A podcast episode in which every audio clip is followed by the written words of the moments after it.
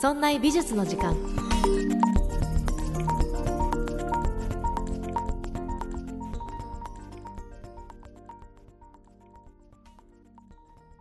さあやっていきましょう。美術を身近にするこの番組「そんな美術の時間」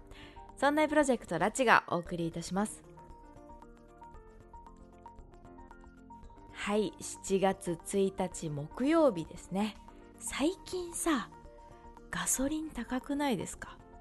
今150いくらとかでしょ？もうさここの私が住んでるのはもう車がないと生活できませんっていうようなエリアなのでもうガソリンが高いっていうのは死活問題なんですよ。お小遣いが減るわ減るわ。ね？もうなんかあれ？1回分めっちゃ高くなってきたけど何なんだろうっていう感じなんですよね。でねガソリンが高くなる時にねいつも思うのがもうこれサラダ油でよくねって思うんですよね。なんか同じさあの油流通してるの大量にやったらそれで安くなるんじゃないかなって思ったりしてもうサラダ油入れとけばいいんじゃないかなってたまに思ったりします。はい。そんなこんなで7月を迎えましたけど今月はですねようやくオリンピックが開催されますよね。オリンピックの影響でなんか祝日がいつもと違うのかな？なんかカレンダー見たらあれ今年はこれじゃありませんってなんか言われましたね。あそうなんだと。オリンピック一大イベントです。まあいろいろありましたけど無事に開催できるのかな？まあね私個人としてはスポーツがめちゃくちゃ好きっていうわけでもないのでどっちでもいいなと思ってるんですけど気になっているのはこっちですよ。東京ビエンナーレ。これがねオリンピックと同時に、えー、開催しようと思っていた、えー、国際芸術祭だったんですけど、えー、去年2020年を開催予定だったんですけどねオリンピックの影響で今年に変更になりました。こっちもね紆余曲折ありながらようやく、え今月の7月10日から9月5日までの開催に、え無事なるそうです。いやーおめでとうございます。ようやくね私の方にもチラシとチケットが届きましてもう今からワクワクしています。いつ行こうかなどうしようかな行けるのかな東京って思いながら、まあ、ちょっと早く行きたい気持ちを抑えつつ今収録をしています。さあということで今月のテーマはデザイン誌です。デザインの歴史をやっていこうかなと思います。まあ、デザインってねあのいろんなところで聞くじゃないですか。メディアとか広告とかマーケティングとかいろんなところでデザインデザイン言ってるけどいやそもそもデザインって何ぞやと。何を意味してるんだと。もう広すぎるっていうところで。いやだけど今更聞けなくないですか？デザインって何ですか？で勇気を振り絞ってデザインって何ですか？って聞いてもなんかわかんないけどおしゃれっぽいなんかデザイナーですみたいな人がなんかおしゃれそうな言葉と難しそうな解釈も思考回路分かりませんみたいな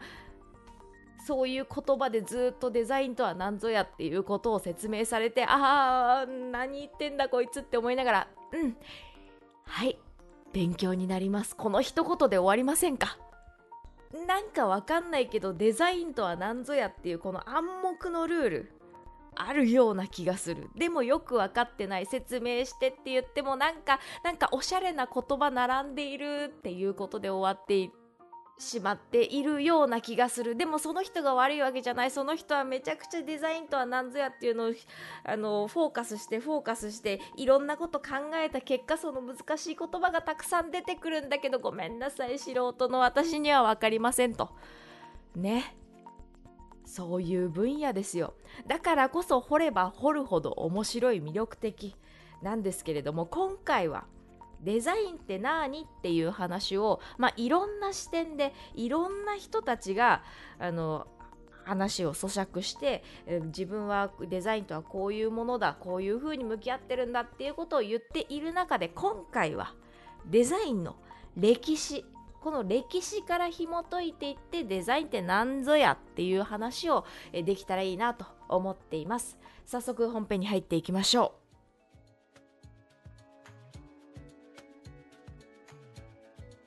さてデザインデザインと言われ始めたのは機械産業が始まった19世紀あたり。この辺からデザインっていう言葉をちゃんと使われ出すようになっていくんですね。じゃあデザインって何かっていう語源の歴史から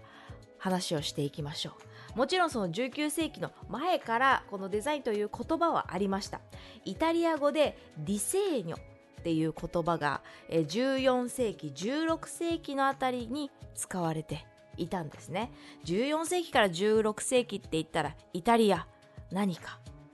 ルネサンスですよ。ルネサンスの時代に素描という言葉で使われていました。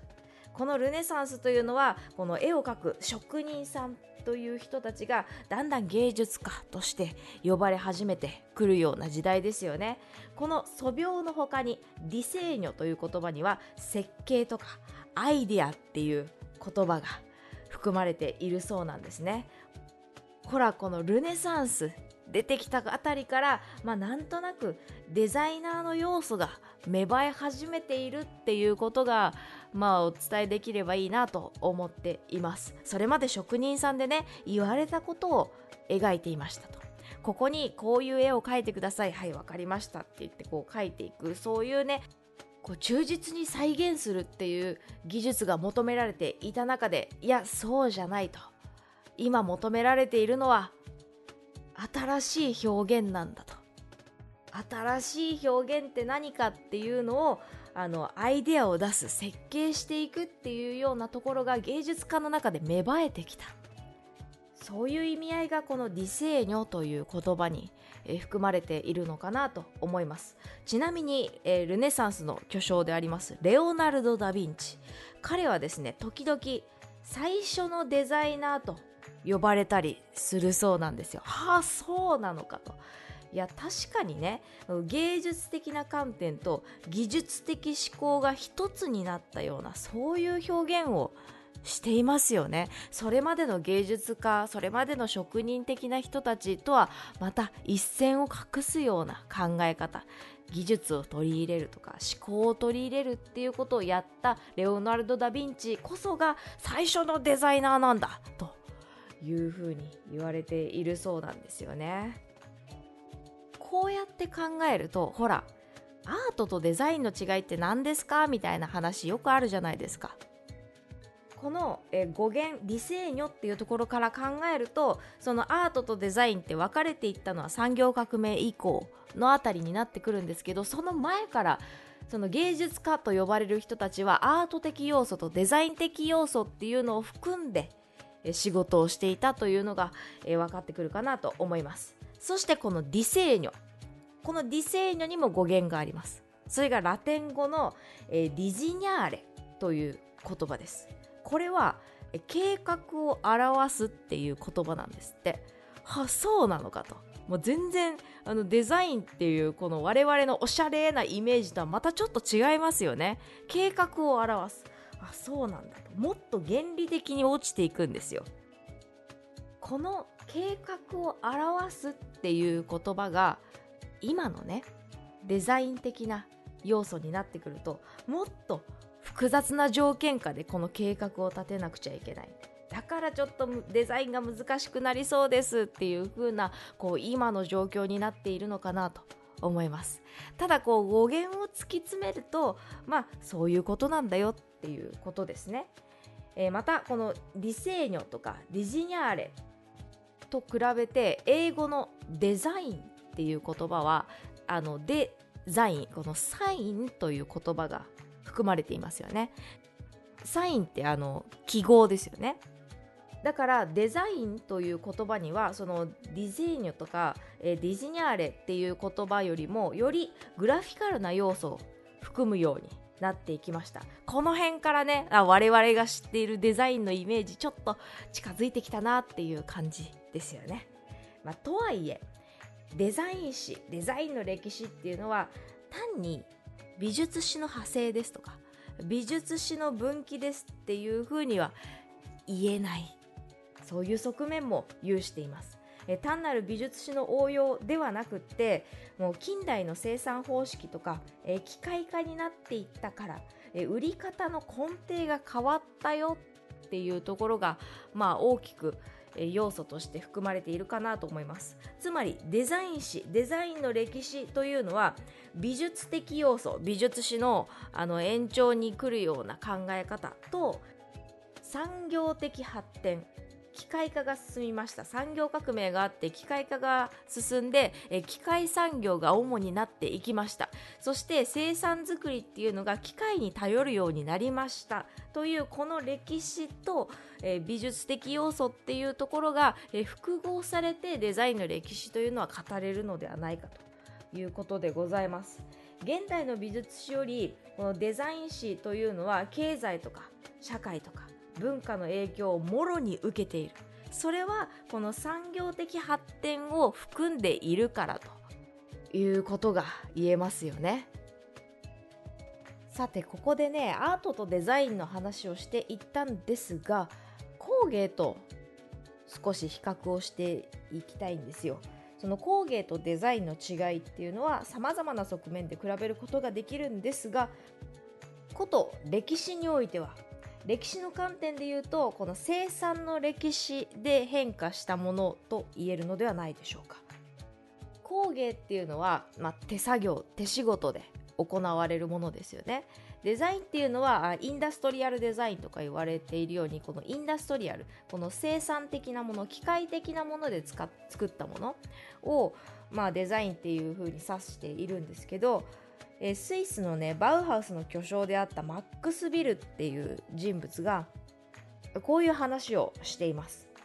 日用品は将来一つの文化のレベルを測る尺度となる。日用品普段使っているもの普段目にしているものっていうのはその地域の文化のレベルを指しているんだというふうに言っているんですね。この日用品っていう言葉が指すものはもうすごく広いです。小さい小物からもう大きな都市のデザインであったりとか。そういうもの一つ一つが文化レベルを表しているんだよっていうふうにこのバウハウスの巨匠が言っているんですね。じゃあそうやって考えると、えー、工芸っていうのはその手仕事でしか、えー、物を作れなかった時代の、まあ、産業の産物ですよね。でデザインっていうのは機械化がある程度成熟してきたからこそ登場してきたもの。そういう風な位置づけです。もちろんね工芸が古いから悪いとかデザインが新しいからいいとかっていう論争ではないです。工芸手仕事が全く悪いわけじゃないんだ。そういう風に訴えた人物。それは歴史にもいました。この機械化が進んで機械産業がもう登場してきて大量生産大量消費この時代になった時にいや待ったと。そんな時代は私たちは求めていない。そういうふうに主張していた人物。これがウィリアム・モリスです。ウィリアム・モリスアーツクラフツ運動の人です。アーツクラフツ運動っていうのがこのデザイン史を語る上ですごく重要な時代になるんですね。もうこの辺りからデザインっていう言葉がだんだん、えー、登場し始めてくるっていう。デザイン史を語る上では欠かせない、えー、運動がアーツクラフト運動。ここで重要になってくるのがこのウィリアム・モリスなんです。ただねデザイン史ですごく大事なこの運動なんですが彼が言っていたのはアーツクラフトだからアートと工芸なんです。どういうこと？その時のイギリスの状態って今まで手仕事でしか作れなかった製品とか日用品っていうのを機械が作れるようになったと。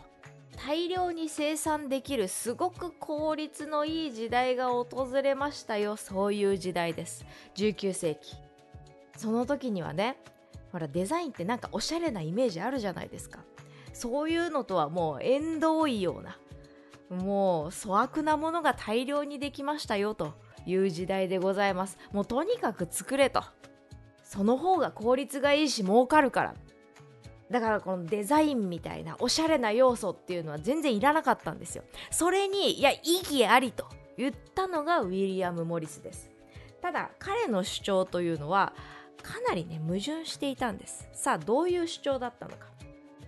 彼が感銘を受けた人物の一人にえジョン・ラスキンというえ中世主義者の人がいたんですね。この人の考えにウィリアム・モリスはめちゃめちゃ感動します。どういう話をしていたかというとジョン・ラスキンは「ベニスの石」という著書があります。でこれを読んだらしいんですね。でそこの、えー、ゴシックの本質っていう章の中でこのジョン・ラスキンが芸術家と職人が未だ未文化の状態この時代良かったよねという話をしているんです。要するに中世の文化って良かったよねっていう話をするんですよ。ねえこの時代は。もう芸術家がもう設計とかデザインさっき話をしたデセーニョっていう言葉がまだ生まれていなかった時代です。この時代何が良かったかというと想像力クリエイティブと労働が同じ水準で保たれていた。これだから中世が一番理想なんだよ。そういうふうに訴えたのがジョン・ラスキンなんですね。でこれでね一個キャッチーなフレーズを残しているんです。性なくして富は存在しない生命力を感じさせないものに富は存在しないんだというふうに主張したんですね。はあそうなのか。でそうやって改めて見るとこの機械文明どうでしょうか工芸によって手作りが担ってきたこの温かみのある製品日用品の生産っていうのは機械産業が全部取って払ってしまいましたそして安易な生産方式。これがね普及しましてたくさんものは作ったけど一つ一つを見てみるといやあんまり心がときめきませんと。いうものが完成したのではないかそういうふうにウィリアム・モリスは思ったんですね。いやジョン・ラスキンはこういうことを言っているんだと。でこのジョン・ラスキンが言っている生生命力というのはあの自然環境における生命感を指していてこの時点で環境問題に言及しているんですよ。でそういう点からジョン・ラスキンというのはこの時代今の私たちの時代にまた、えー、再認識をされるようになった人物にはなるんですがこの自然環境に言及していや昔の方が良かったよね昔ながらの作り方って良かったよねっていうふうに主張していった。これが、えー、ジョン・ラスキンの「ベニスの石」という本でした。さあこれを受けてウィリアム・モリスはいや今の機械文明に異議を申し立てようそういうふうにねモリス商会というのを設立していきましたモリス商会はですねあの壁画装飾とかステンドグラスを作るあるいは家具を作るというふうに室内装飾一式を担うそういう仕事を始めたんですね。自然がいっぱいの壁紙なんかモリスの装飾壁画ってねなんか見たことあるっていう方もいらっしゃるかと思います。いちご泥棒なんていうねこの壁紙のパターンっていうのがまあメジャーかなと思いますけどすごくねあのボタニカルで可愛らしい感じのそのパターン装飾っていうのをたくさん手掛けるようになりました。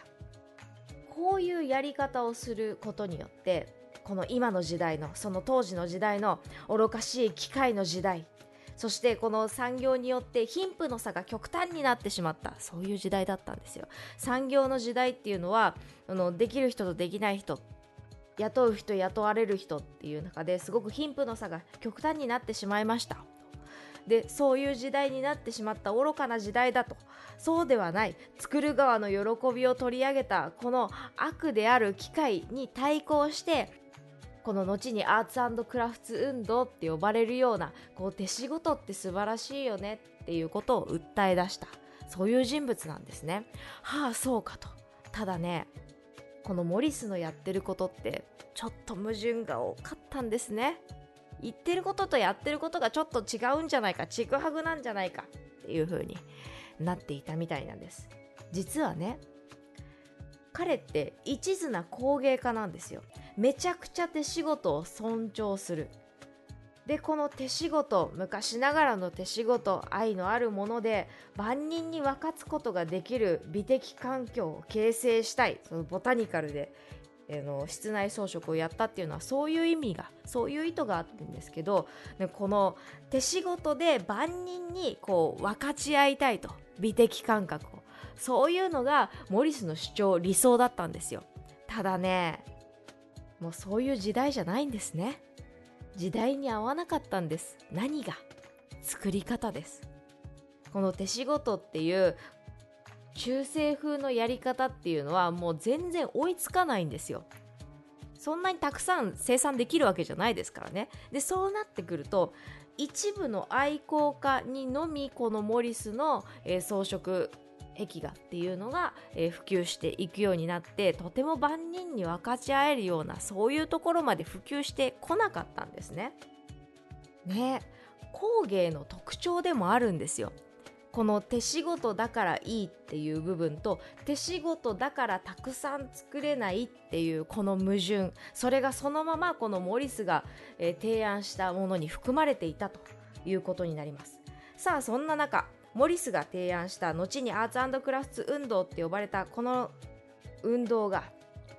1880年代にまた新たな動きを見せることとなります。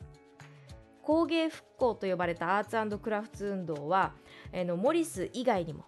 芸術労働者ギルドのように工芸と工業製品を区別したい組織たちというのがたくさん登場していきました。俺たちは機械産業によってこう作られるものではないと。工芸なんだと。いうことでもう工業製品っていう要素を排除してどちらかというとアートという言葉を吸収してアートにこだわったクラフトとアートっていう言葉をたくさん使ったそのギルド名っていうのがたくさん出ていきましたこの辺りには、えー、しばらくアートとクラフトアートと工芸っていうのがあの一緒の意味一体化していくような動きもあったそうですイギリスで。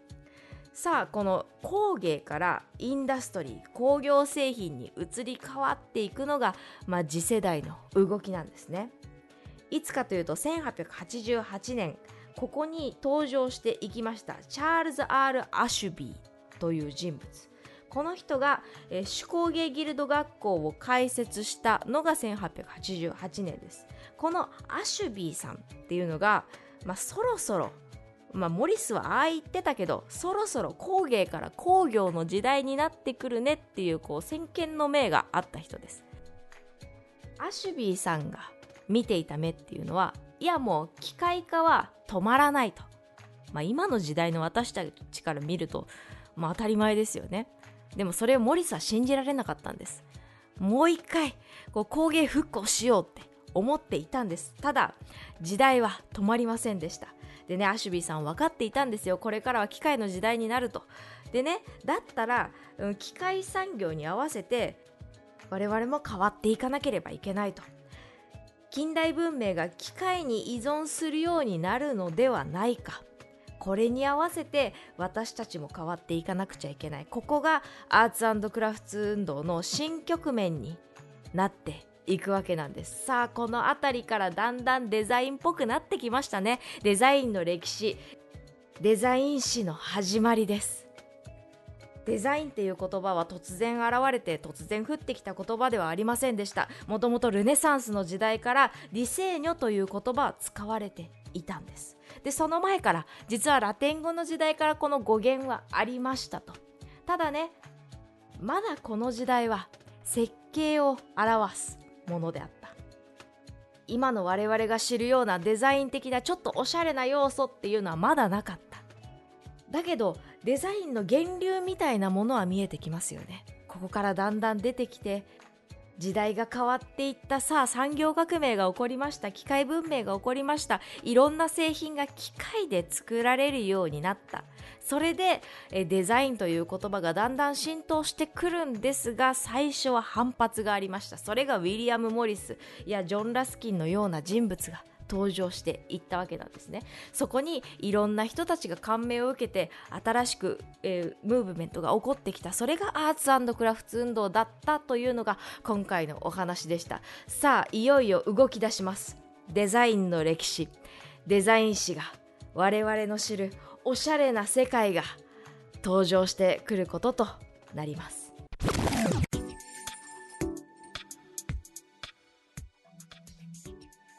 さて、いかがだったでしょうか？今週の配信はここまで。来週はデザイン誌その2をやっていきます。いよいよ動き出したデザインの歴史アーツクラフト運動に続くようにアール・ヌーボーアール・デコがやってきましてそしてドイツではバウハウスが登場していきますこの後オーディオブック .jp ではおまけ音声をつけています今回のおまけはアートとデザインの違い運命の分かれ道について話をしていきますこの時代からアートとは何かデザインとは何かという論争が繰り広げられていくことになりますぜひ、え番組の概要欄から、え audiobook.jp をチェックしておまけ音声を聞いてください。そんな美術の時間では皆さんからのご意見ご感想などメールをお待ちしております。メールアドレスは art.0438.jp art. 数字で 0438.jp です。また、そんないと名の付く番組は他にも、そんなことないっしょ。そんない理科の時間 B、そんない雑貨店と3番組ありまして、そんないプロジェクトというグループでお送りしております。そんなプロジェクトにはウェブサイトもありまして、そこから今配信中の番組や過去に配信していた番組を聞くことができます。URL はそんない .com、sonnai.com となっております。またツイッターもやっていますので、そちらの方はそんない P で検索してみてください。ということで、また来週木曜日お会いいたしましょう。